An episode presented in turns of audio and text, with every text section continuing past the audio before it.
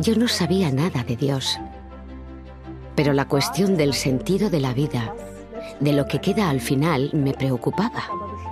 Trabajar, comer, beber, tener hijos, ¿podría eso ser todo?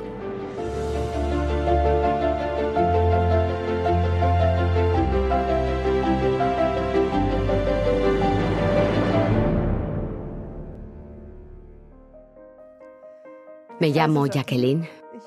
Nací en Alemania del Este como hija única. Crecí en Alemania del Este en un sistema socialista. Y no sabía nada de Dios. Nadie me dijo nada sobre Dios. Sin embargo, recuerdo que cuando era niña hacía algo parecido a orar. Iba a mi habitación y vaciaba mi alma. De alguna manera tenía la sensación de que alguien me estaba escuchando, aunque no podía ver a nadie.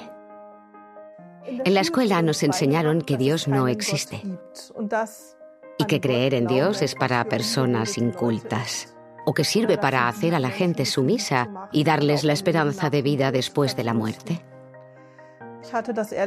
No lo cuestioné. Creía en los ideales socialistas como la amabilidad, la diligencia, la servicialidad y en la bondad de la humanidad. Si querías conseguir algo, tenías que hacerlo tú mismo. No había espacio para Dios. Para mí el socialismo era lo normal porque solo conocía este orden social. Me convertí en pionera, organización infantil comunista, y después me uní a la Juventud Alemana Libre. Fui la única delegada de mi año para participar durante unas semanas en la República Pionera Wilhelm Pieck en el lago Beverlin. Eso fue un privilegio. Era un campamento para pioneros seleccionados. Allí cantamos canciones, eh, por supuesto canciones socialistas. Aprendimos sobre los ideales de la Alemania del Este y de otros países socialistas hermanos. Pero también hicimos deporte, jugamos y nos divertimos. También fui la agitadora principal en el consejo estudiantil de mi escuela. Era la líder de todos los agitadores de clase. Tenía que hacer discursos políticos y transmitir los valores del socialismo. Tenía que asegurarme de que los otros agitadores estaban al día políticamente. Eso a veces era divertido, porque yo misma no estaba preparada y esperaba que los otros agitadores lo estuvieran. En séptimo curso, nuestra profesora de alemán nos pidió que escribiéramos lo que queríamos conseguir cuando creciéramos. Yo escribí dos cosas. En primer lugar, quería unirme al partido, Partido de la Unidad Socialista de Alemania. Lo segundo que quería era ser famosa. En realidad no me importaba mucho la fama, sino la eternidad. Quería que cuando me hubiera ido, parte de mí siguiera viviendo. Por desgracia nunca inventé nada innovador. Y mis intentos de escribir canciones fueron infructuosos. Pero la cuestión del sentido y de lo que queda de una vida cuando termina me preocupaba. Pregunté a varias personas cuál era el sentido de la vida, pero ninguna me satisfizo. Una respuesta, por ejemplo, fue que el propósito de la vida es tener hijos y luego seguir viviendo a través de tus hijos. Pero de alguna manera eso no era suficiente para mí. No podía imaginar que eso fuera todo. Trabajar, comer, beber, tener hijos. ¿Podría eso ser todo? Puedo recordar días en que era feliz y pasaba los días como la mayoría de mis amigos. Pero entonces había días en que estaba triste sin una razón especial.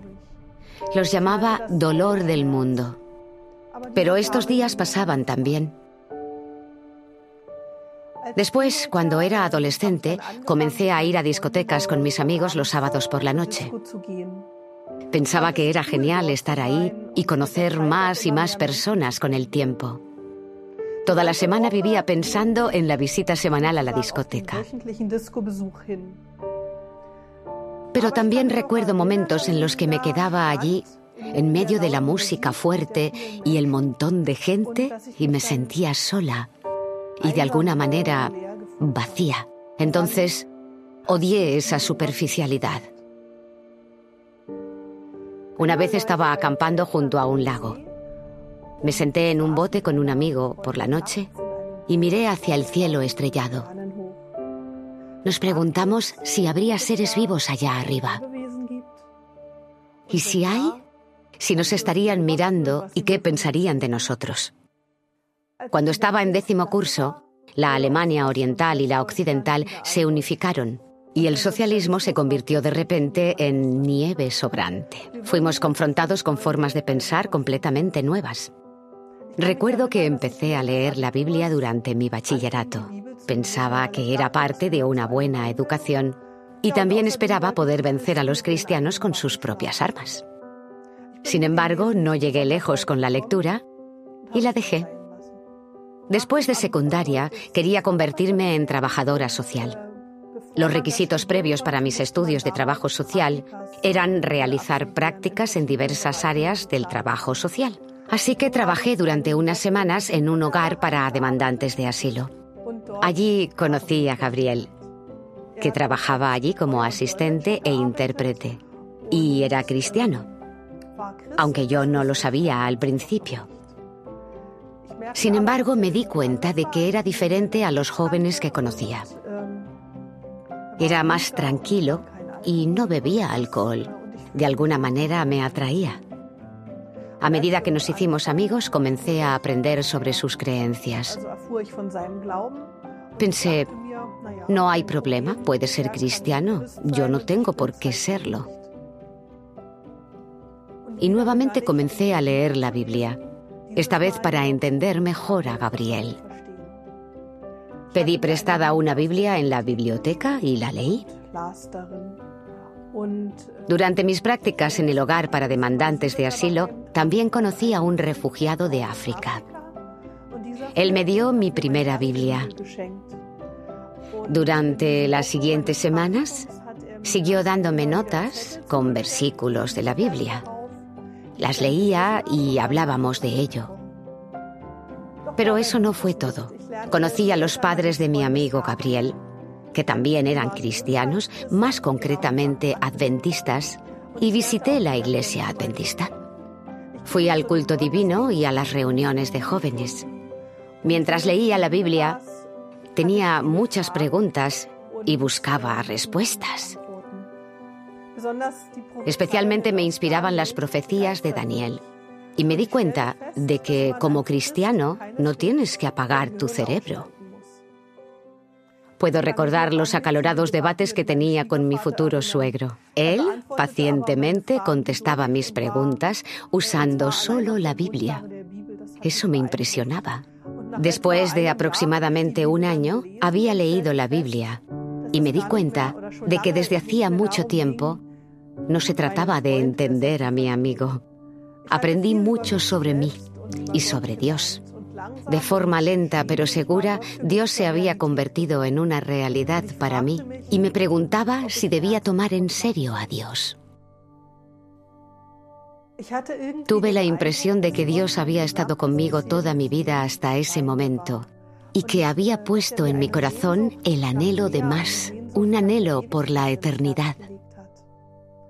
Este anhelo en conexión con varios acontecimientos de la vida, el encuentro con cristianos y, por supuesto, la palabra de Dios, me llevó a un momento de decisión. Elegí a Dios porque no tenía nada que perder.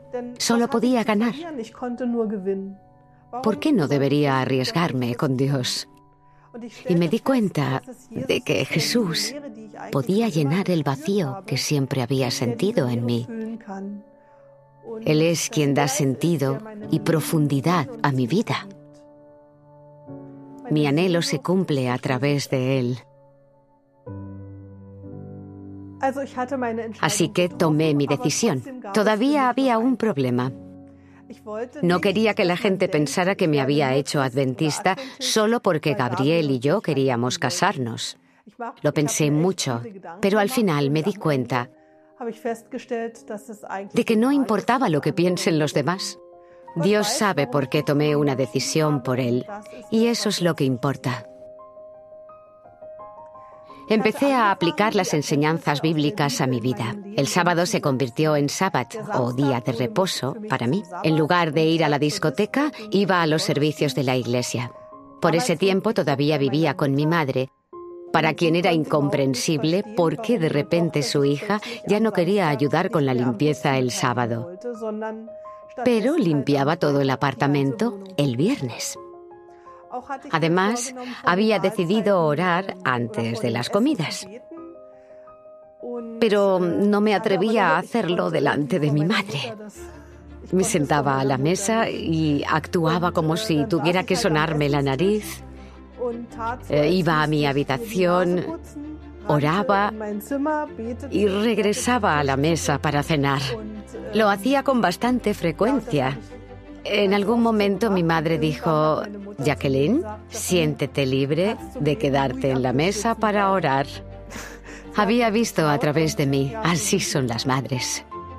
Me bauticé en el verano de 1995 y desde entonces me he convertido en adventista del séptimo día. Poco antes de mi bautismo escribí mi primera canción, no para mi honra ni para hacerme famosa, sino para la gloria de Dios. Le siguieron muchas y muchas más canciones.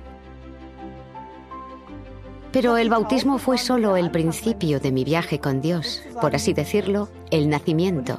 Sigo creciendo bajo el cuidado de Dios.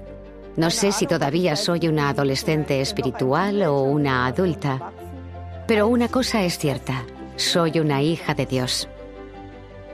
Siendo sinceros, caminar con Dios no siempre es fácil. Es una batalla constante, especialmente con tu ego.